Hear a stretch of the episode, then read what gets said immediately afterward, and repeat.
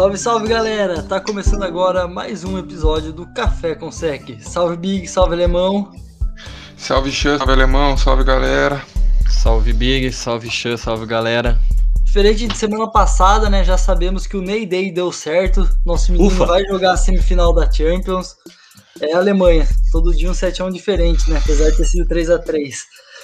Mas temos Ney na semifinal, mas já que a gente não vai falar de futebol, né? A gente vai falar de futebol americano. Vamos falar do bigode mais charmoso da NFL, né? Giovanni Bernardi de Casa Nova vai ir pro Tampa Bay Buccaneers. Na verdade, duas movimentações de running back, né? O Bernard indo pro, pro Bucks e o James Conner, que vai passar por uma cirurgia no dedo, ia voltar só em junho. Achei que até ia ficar sem time até perto da temporada, mas ele foi anunciado pelo Arizona Cardinals. E aí, boas, boas negociações, mais fracas? Cardinals is the new Tampa Bay Buccaneers, é a nova panelinha. Todo mundo indo pro Cardinals, mas ah, eu acho que o Conner se ser um pouco mais consistente, né? Ele geralmente tem uns jogos muito bons, aí depois ele some e, e não vai tão bem. Tudo bem que a, o coordenador ofensivo do Steelers ano passado não era dos melhores, mas não teve uma temporada lá muito boa, mas precisa ficar saudável, que é um, um grande problema dele, e se essas duas coisas derem certo, acho que o Cardinals deu muito, mandou muito bem, uma baita contratação.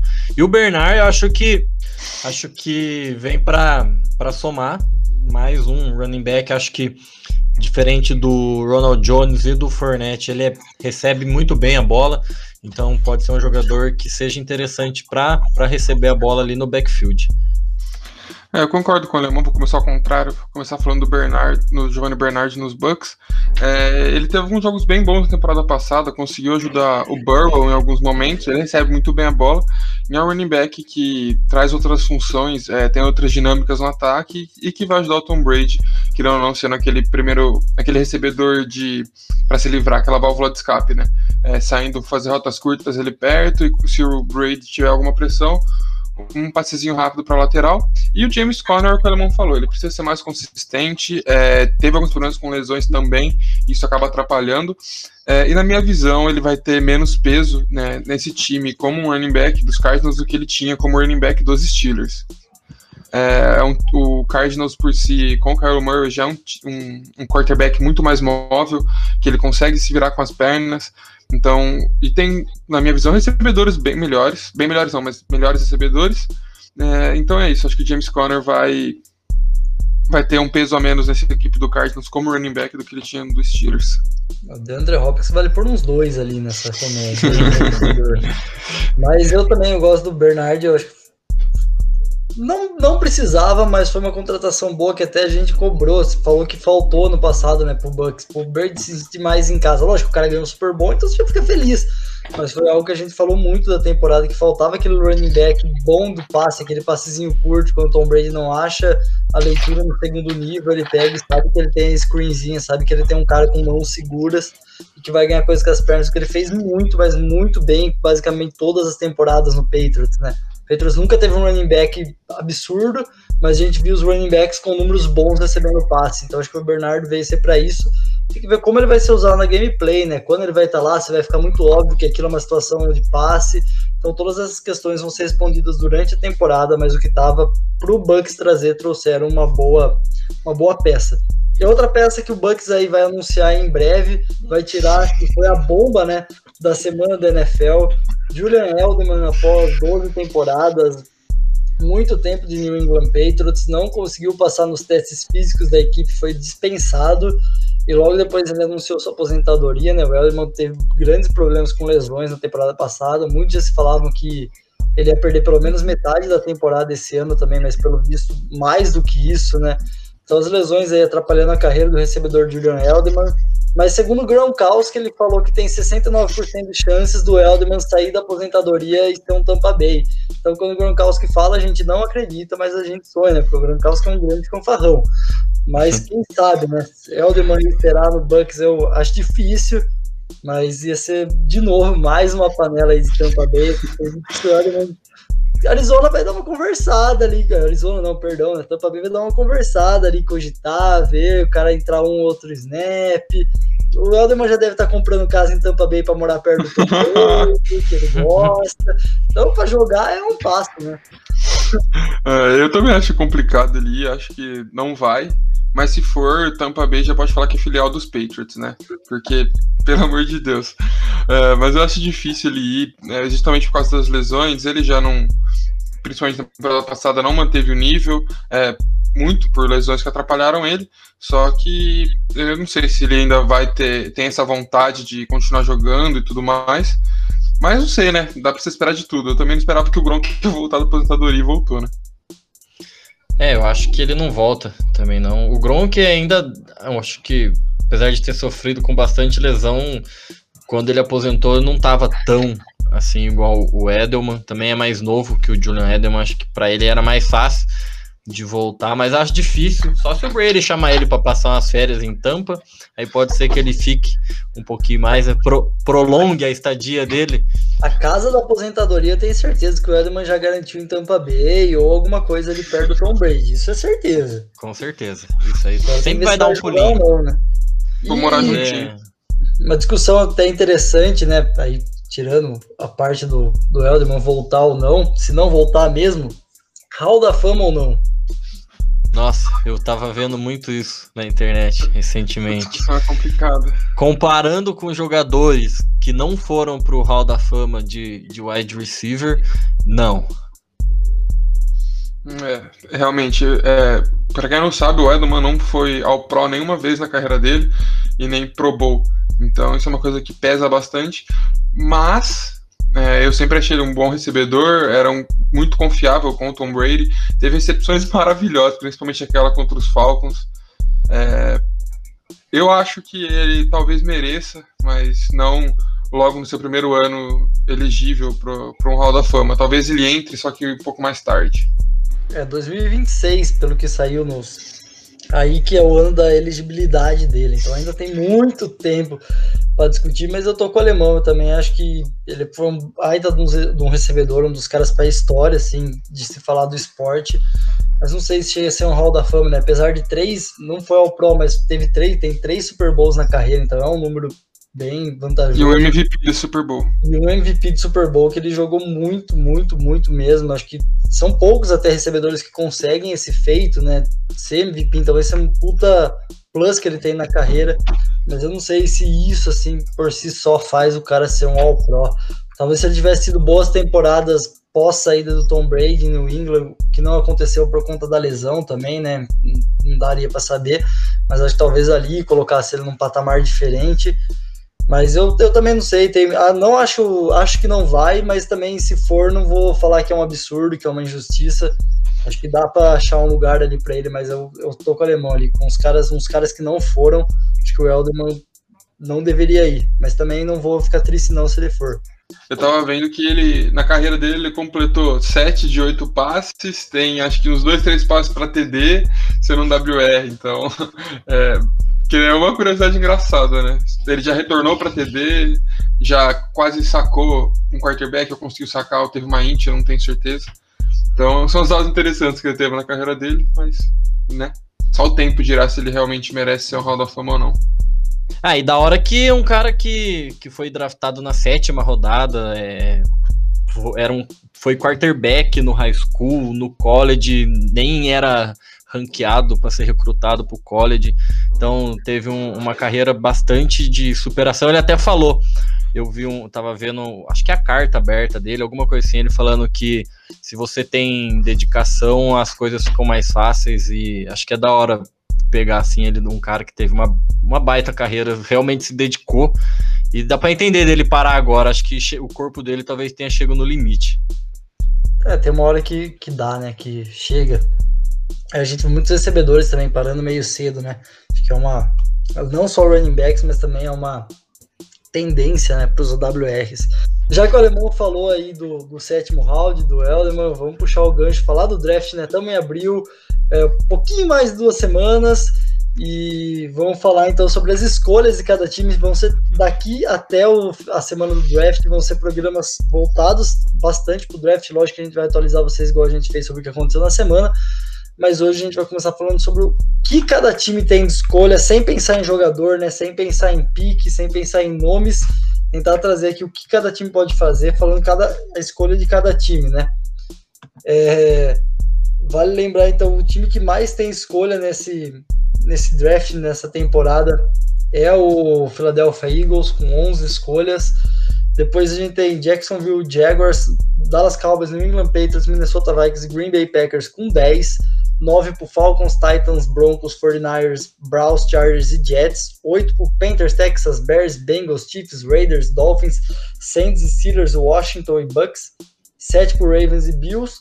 6 para Cardinals, Lions, Colts, Rams e Giants. E apenas 3 para a equipe do Seattle Seahawks, né? Uma escolha de segunda rodada, uma de quarta, uma de sétima rodada para o Seattle. Seattle entregando todas as suas piques aí para trazer jogadores, vai sofrer um pouco esse projeto de reconstrução da equipe de Seattle, né?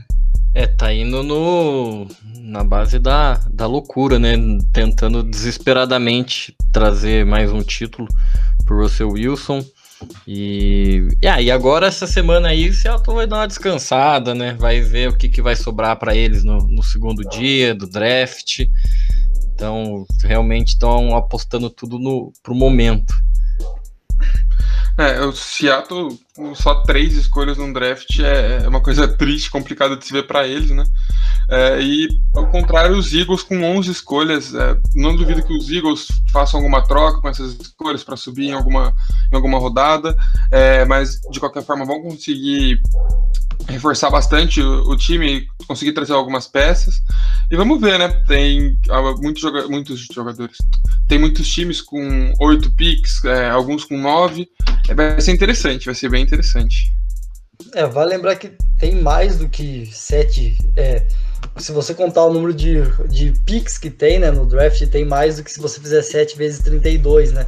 Porque tem algumas escolhas compensatórias e acho legal falar, é uma conta que a NFL faz, ninguém sabe ao certo como é que é, mas vale pelo ano de carreira, é, contrato e, e, e, produtividade do jogador que você perdeu na free agents, né? Então é uma ideia para a NFL manter a liga equilibrada. Então, por exemplo, o Patriots tem a melhor escolha compensatória por conta do Tom Brady, que ele perdeu ali da free agents, o, o time do Bucks foi lá, pagou mais e o cara ganhou um Super Bowl. Então isso rendeu muito possivelmente, a NFL também não divulgou que é isso, mas o Patriots é a melhor escolha compensatória. Então, uma ideia da NFL dar uma equilibrada. Para esse ano, as equipes que, a equipe que mais tem escolha compensatória é o Cowboys, que tem o máximo, são quatro, né? A NFL libera só quatro, mas outras 17 franquias têm escolhas compensatórias também. O, próprio Patriots, que a gente falou, é, ganhou, são, são três escolhas compensatórias, então além do 7 vezes 32 aí, tem mais 36 esse ano de escolhas compensatórias, 37 que é essa extra do, do Patriots para 17 equipes. Então vale lembrar também dar essa anunciada aí. E o que vale né, a primeira rodada, né? Quem tá bem de primeira rodada é Jaguars, Dolphins e Jets. São os únicos três times que vão ter dobradinha no, no first pick. O que, que isso pode gerar na equipe? E já o contrário, né? Rams, Seattle e Texas que venderam esses first picks para esses três times, o que pode ser tão ruim, além de Seattle não tem nada, né? A gente já falou, né? Seattle no draft vai ser. vai sumir. É, escolha de primeira rodada é muito um ouro, assim. É, a gente sabe que é. A gente sabe que a loteria, é, que não é certeza que vai dar certo, mas uma escolha de primeira rodada é muito mais garantido que dê certo do que uma de terceira, quarta rodada. É, os Jets e os Jaguars são primeira e segunda escolhas no, no draft. O Dolphins era para estar em terceiro, mas fez uma troca já. Então, e eles têm outra. Então, é o, eles vão trazer peças muito boas que vão chegar para somar muito bem. E Texas, Rams e Seattle estão pagando o pato por trocas. Estão é, apostando tudo, principalmente Seattle e, e os Los Angeles estão dando seu all-in, igual a gente já falou. É, e os Texas estão pagando por uma, por uma má gerência né, que tiveram nesses últimos anos. É, o Texas deu, era o mais rico da mesa e deu um all-in de 7-2, né? Para quem entende de poker sabe o quão absurdo é isso.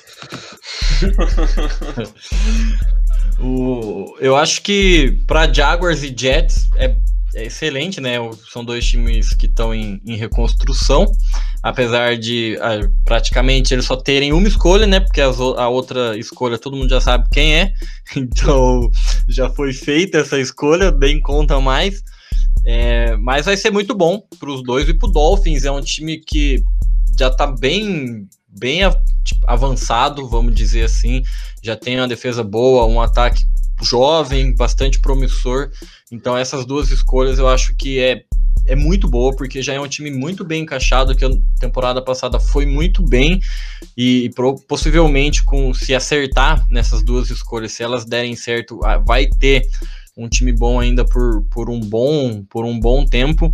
E o Rams, eu acho que sem essa escolha no primeiro round, não acredito que o Rams seja tão seja tão ruim para eles, porque para mim, com o Stafford é um time completo. É um time muito bom, muito encaixadinho, que tem tudo para ganhar. Então, não acredito que, como o foco deles é o, é o agora, né?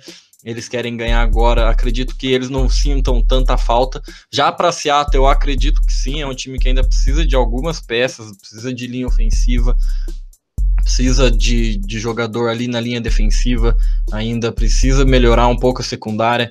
Então acho que para Seattle essa escolha faz falta e o Texans é o que mais sofre, com certeza, que é o time que está totalmente perdido, sem, sem muito rumo numa reconstrução, tá sem quarterback no momento. Então, acho que o Texans é quem mais se sente prejudicado. É, eu queria fazer um adendo dos Dolphins só, como o Alemão falou, que eles são um time que estão alguns passos para frente. A escolha deles é uma escolha alta ainda assim, é sexta escolha, então eles vão conseguir pegar um prospecto muito bom é, provavelmente vão de recebedor, a gente não sabe, mas vão conseguir pegar um prospecto, um prospecto muito bom que vai ajudar muito o time, é, independente da posição que pegarem aí, vai ser um cara. É, vai ser um cara que tem tudo para dar certo na liga, tem tudo para ajudar muito o time. E é isso. Era só esse adendo mesmo. É, eu vou voltar aí pra, pra ruindade, né? Acho que o Rams, de fato, ele não sente. Esse daí ainda é pagamento do, do Jalen Racing, pro Jaguars. Por isso que o Jaguars tem duas, né? E o, não o Lions. O, o, o Stafford vai começar a ser pago ano que vem. Então, para esse ano, eu acho que o Rams ainda não sente, mas o futuro aí de, da equipe de Los Angeles ele pode ser meio obscuro se a equipe não conseguir chegar no anel, né? Que é o objetivo principal. Eu vejo uma equipe aí com uns 3, 4 anos que pretende brigar sempre. Vamos ver se esse all-in vai dar certo. Ainda para mim, a, a, mão, voltando ao poker, né? A mão do Reigns ainda é muito boa. Mas é sempre all-in, né? Sempre perigoso, é sempre arriscado.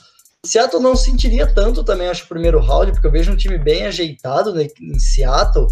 É, não sentiria tanto esse não primeiro round se eles tivessem um pouco mais de piques, né? Se eles tivessem uma gordurinha aí no, no draft, mas com três picks, sem primeiro round, não tem terceiro round também, né? Segundo, quarto e sétimo. Acho que a equipe vai sentir bastante aí. Talvez não a temporada que vem, mas daqui dois anos a equipe vai começar a sentir isso daí. E o Texas é desgraça, né? Além de não ter o primeiro round, eles não têm o segundo round. Então, assim, você pensa, pra quê? Porque, beleza, o Rams é pelo Jalen Ramsey, um dos melhores cornerbacks da liga, e fez por merecer ano passado, que transformou o Rams em uma das melhores secundárias da NFL. O Seattle foi pelo Jamal Adams. Deveu um pouco, deveu, mas precisava e a peça que o Seattle estava procurando para ajudar a defesa ainda tem muito a crescer que a equipe. O Texas foi pelo, por um, por um o, receiver o, o OL, né? O Tunsil OL e o outro wide receiver lá que eu nem não lembro o nome agora, mas acho que foi o Brandon Cooks e deu a primeira e a segunda rodada para os Dolphins. Então, assim, era para o Texas ter a terceira escolha geral, tá indo atrás aí de um quarterback, já que o Russell Wilson não tá feliz, ou até por peças para o John Watson, é, caso ele venha jogar, né? Vale sempre lembrar do caso aí. Então, assim, ainda Seattle tem a, a pick 56, o Rams tem a pick 57, o Texas só vai draftar na pick 67 do terceiro round. Então é um time que é o pior dos três e vai demorar mais ainda para draftar. O Texas, basicamente, o draft do Texas começa quase que no sábado, basicamente, né? nem na quinta-feira, né? No, no, meio do, do da sexta-feira do segundo dia. E das equipes ali de cima é, é, é bem interessante. O Dolphins é para mim é, é, tem tudo para ser o grande vencedor desse draft, né? Porque não, não é dessa temporada que o manager aí, o general manager de Miami, tá brincando de draft day, né? Já faz umas boas temporadas que ele tá fazendo essa brincadeira, né? É, depois da troca com o Fernandes que ele fez, veio, vieram essas brincadeiras, né? apesar dele ter descido de 3 para 12, depois ele ter voltado para sexto. Mas olha, o Dolphins é o time que mais tem escolha no top. Fiz um top 105 por conta do, das compensatórias. Então o Dolphins é o time que mais tem escolhas nas três primeiras rodadas, né? A terceira, o terceiro round termina na escolha 105 e o Dolphins tem seis nisso daí. Então das oito, das oito escolhas do Dolphins, seis é nessas primeiros rounds. São duas no primeiro, como a gente já falou, duas no segundo e uma compensatória no terceiro. Então é muita escolha alta. O Jaguars e o Jets tem cinco nesse top 105 aí que a gente fez, e o restante tem uma galera aí com quatro incluindo e, e o Eagles, por exemplo, que é um dos times que está aí, tem quatro. Uma no primeiro, uma no segundo e duas no terceiro. Então, apesar das 11 piques do Eagles, para mim o time que tem mais vantagem na, no draft é o Dolphins. O Eagles tem cinco escolhas no final, né? De sexta rodada e de sétimo round. O Dolphins tem, por exemplo, seis escolhas no começo. Então é um time, já é um time bom, né? É um time ajeitado. Então Miami aí para mim tem tudo para ser um time ano que vem já está em playoffs, esse ano bateu na trave, ano que vem está em playoffs, e dentro de dois ou três anos está disputando aí a divisão, cabeça a cabeça com o Buffalo Bills, está brigando pela conferência junto com o Bills, Ravens, Browns, Chiefs, quem vier aí. Então eu vejo muito futuro para a equipe do Dolphins. Lógico, draft é loteria, mas é sempre bom ter esses, esses essas escolhas rápidas, né? essas escolhas altas, né? É, eu concordo que o Miami tem tudo para para se dar bem nesse draft e um time que eu também acho que pode se dar muito bem se souber draftar certinho é o Cowboys, né? É, eles têm 10 escolhas no draft, tem um ataque muito bom, eles sofreram muito temporada passada, óbvio, por causa que da lesão do deck, é, mas tem um ataque muito bom, é, recebedores absurdos aqui, o Elliott se voltar a jogar no nível que ele jogava é um excelente é, running, é, eles têm quatro escolhas no, nesse top 5 que o Chan fez pra gente. É, uma no primeiro e, e no segundo também é uma, e no terceiro são duas escolhas. Então, se eles draftarem bem, tem tudo para eles darem trabalho no NFC nessa temporada. É, não só na NFC, né? Na divisão também. Para mim, já é o time mais preparado da divisão. É o, junto com o Eagles, né, o time que mais tem escolha. Os dois têm quatro no top 105 aí, que é basicamente o top 100, né? Top 105. Então vai ser bem legal. E o Cowboys, igual eu falei, já é um time mais preparado que a equipe da Filadélfia, mas vamos ver aí, né? Ainda também tem muitas trades aí para rolar, mas é sempre um prospecto bom aí ver essas equipes. E a, a, divisão tá boa, né? Porque Filadélfia tem 11 escolhas, Dallas tem 10, 4, os dois tem top 105 e o Washington tem um pouquinho menos escolha, mas também tem quatro dentro do top 5, né? Uma de primeira, uma de segundo e duas no, no terceiro round, né? Seu Washington, alemão. Grandioso Washington, vamos ver. Os últimos drafts foram bons. Que continue assim. é, de trazer uns caras que. Trazer meu linebacker, mano. Tem que trazer meu, meu linebacker. Tem que trazer meu linebacker. Trazer uns caras para ajudar no ataque, assim, né? Porque também. Sim. Né? Mas é. É o que a gente falou. É, para mim, os dois times que mais têm chances de estar bem sair como vencedores nesse draft são os Dolphins e os Cowboys. Para mim, então, acho que é isso. É, eu vi um, eu vi um mock extremamente bizarro que o Washington subia para pra quarta, eu acho, ou pra nona, não sei, e pegava o Trey Lance, quarterback, assim, um negócio bizarro, bizarro. Vai ideia.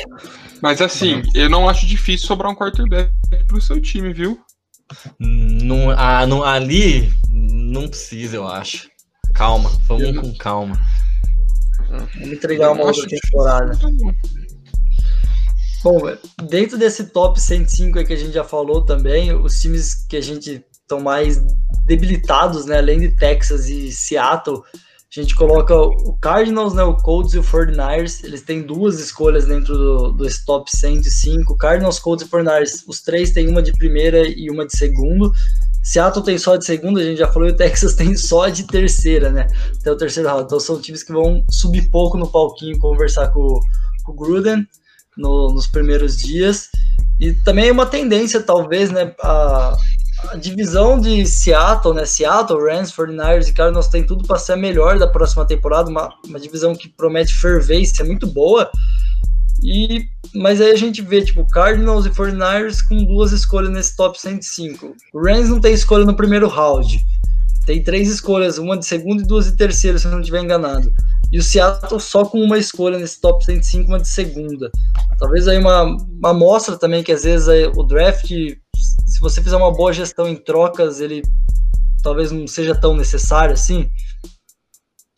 Um draft difícil porque ele garante muito seu futuro. Não só trocas são muito boas, podem trazer é, resultados muito é, pontuais assim, mas o draft ele te garante muito um futuro melhor, é, mais longevidade no seu projeto, porque são várias escolhas. Imagina que você consegue pegar uma média de sete, vai, um, um jogador por rodada por seu time, então sempre, a maioria das vezes, são jogadores novos, então eu acho que tem um impacto maior é, a longo prazo na minha equipe do que trocas por si só. É, e acho que o, o, principal dessas equipes é que eles tiveram alguns drafts que deram bom, ótimos frutos, né? Por exemplo, você pega o 49ers, o DeForest Buckner já foi embora, mas aí rendeu o pique, e aí eles trouxeram o, o Javon Kinlaw. Aí tem o Boza, o Fred Warner, então são praticamente os pilares da defesa que foram tudo draftados e não fazem, não faz tanto tempo assim que eles foram draftados. E aí você pega o Rams, era um Donald, tá, já faz mais tempo que tá aí na liga, mas foi um jogador que foi draftado. É que o Rams também teve aquele, aquela chuva de pique de primeiro round da troca com o Washington do RJ3. Então acho que isso aí ajudou também no agora é, mais recentemente. O, o Cardinals, o Kyler Murray foi escolha primeira escolha recentemente. Então acho que esse, por fazer bons drafts no passado, acho que o, o presente agora não, não prejudica tanto eles ficarem sem escolha. Teve o Metcalf no, no 49ers, o Tyler Lockett também recentemente, Chris Carson. No Seahawks. Isso, no Seahawks. Foi mal. Tá jogando no rival, pô. Ah, foi mal. Vai saber, né? Desculpa, torcedores do Seattle. É, mas, mas acho que é isso. O Cardinals ainda teve, teve problemas até antes do Murray, né? Trouxe o Rosen, que foi uma grande decepção mas ainda conseguiu vender ele por uma segunda rodada pro Dolphins, né? Então o GM do Dolphins também não é só alegria, né? Tem um pouco traz um pouco de tristeza pro torcedor. É, mas também conseguiu ainda vender ele por um preço bem caro, por assim, pagou muito caro, mas vendeu caro também, né? E tem isso, e também conseguiu, depois conseguiu uma pechincha, né, pelo DeAndre Hopkins, né? Pensar que o cara chegou ano passado via troca e o Cardinals ainda tem sua primeira escolha, é um negócio assim, até absurdo. O cara veio de fato de graça, né? É, é engraçado, né? Pensar, o Cardinals tem sua primeira escolha e o Texas não tem primeira nem segunda escolha. E os caras tinham o DeAndre Hopkins até a temporada passada e ele foi trocado. Então, tipo assim, é um negócio que a gestão essa daí para mim é um, é um absurdo, assim, você pensar nisso daí é um nível de gestão assim, absurdo, absurdo. Com certeza, é a maior falha é isso, você trocar um jogador do calibre do Deandre Hopkins sem no mínimo envolver uma escolha de primeiro round é um negócio que não entra na minha cabeça. E os quem, quem sorri são os Cardinals, né? O Murray e companhia tá felizão. Não que o Deandre Hopkins também não esteja, porque né, foi para uma equipe melhor, um, um ambiente mais confortável para ele. E então tu, tem tudo para colherem frutos nessa, nessas próximas temporadas aí. Bill O'Brien é. mandando abraços, né? Os Texans. Excelente general manager. Seu time precisa, traz ele. Seu rival precisa, né? Seu rival precisa, faz uma vaquinha online para trazer ele. Não, trabalhando ainda como GM coach, perfeito, sem defeito. Olha só que beleza. Mas acho que é até, até legal, a gente falou dessas escolhas assim do draft, acho que é até legal a gente frisar talvez o mais importante disso daí, né? O quanto a liga é, prioriza e oportuniza as equipes, elas as piores é, de uma temporada ter um futuro e em breve ser boas, né? Lógico, tem sempre a questão da loteria, de sorte e tudo mais do draft, a gente sabe que isso existe, a gente vê pela prioridade, né? Porque Jaguars e Jets, que são os piores times do foram os piores times né, da temporada passada, eles também estão cheios de escolha no começo. Né? A gente falou do Dolphins pela ótima gestão, mas o Dolphins também viveu muitos anos aí de draga, né? E agora que começou uma boa reconstrução e tá mandando muito bem. Mas até o Jaguars também tem duas escolhas no primeiro round, já falamos. O Jets com duas também no primeiro. O Jaguars tem duas também no segundo round, uma do Vikings lá pelo que agora foi para Baltimore e agora tá em. Nem lembro mais onde ele tá. Esqueci o, o Ngakwe. Isso, Ngakwe. Então, o, o Jaguars tem essa daí pelo Ngakwe também. É, uma de terceiro, então são cinco escolhas no top 105, Jets, cinco escolhas também no top 105, são os dois times junto com o Dolphins aí que mais tem, Dolphins um pouquinho mais, mas então você vê tipo, os dois piores times tendo escolha e são sempre altas, né? Pensar que o Jaguars vai ter a primeira, a vigésima quinta e depois a trigésima terceira. O Jets vai ter a segunda, a vigésima terceira e depois a trigésima quarta. Então são tipo escolhas bem altas para equipes que foram muito mal no passado para poder dar uma luz ali. Pode dali é bem provável, assim, se você souber ali caçar, que você traga três playmakers em questão de dois, duas temporadas. Então, uma temporada aí para reconhecimento de liga e no outro ano o cara já está começando a se destacar, virar um playmaker, para no terceiro ano ser um baita jogador. Então, é ali que você começa a fazer seu time, né? Buscar os frutos. Então, são times bem crus, mas que tem tudo para se transformar. É, um, um baita exemplo é o Cleveland Browns, né? Que ficou diversos e diversos e diversos anos horroroso. E aí agora tem um baita time. Acertou nas escolhas e tem um baita time agora. Eu, também que eles estão com algumas boas escolhas, né? Nesse, nessa, nesse draft. Eles têm nove escolhas, quatro no, no top 105. É, já tem um ataque muito interessante, umas peças muito boas, uma dupla de running back muito forte, recebedores bons, um QB que parece que tá jogando, que achou o caminho dele para jogar. É, e se eles é, pegarem as últimas peças que faltam para a defesa, também é um time que pode dar muito trabalho nos próximos anos. É, e é bom, né? É legal ver o Browns assim, a gente que acompanha há um tempo o Browns sempre foi saco de pancada na liga. É, é até da hora ver os Browns jogando bem agora. Sempre bom ver meus marrons de Cleveland sendo efetivos na liga. Bom, mas acho que é isso, né? É, deu para passar aí para galera um pouco da importância do draft, passar um geral aí do draft, sem citar nomes de calouros. Para não dar spoiler é nos só, próximos, né? Draft não é só também nome de calor aí, Pro Day e universidade tem toda uma questão aí por trás que dá para pensar em, na gerência, né, das equipes, se vale a pena trocar aquelas primeiras escolhas igual o Rams vem fazendo, se não vale. Tem muita discussão aí, muita coisa para se falar. A gente vai fechando por aqui, né? Vai encerrando. É, se você lembra de seguir a gente nas nossas redes sociais, lá no nosso Instagram tá cheio de conteúdo. A gente tá passando conteúdo semanalmente para você sobre jogador, sobre regras, além daqui da, da, nossa resenha no podcast. Então segue a gente lá nas nossas redes sociais. Qualquer dúvida, qualquer coisa a mais aí que, que você achou que faltou lá, manda mensagem para a gente que a gente vai ter o prazer de discutir com você. Se seu time a gente passou só vagamente, pergunta lá, a gente tem informação também, a gente vai conseguir responder para você, fica tranquilo. Bom, abraço a todos, até mais. Falou!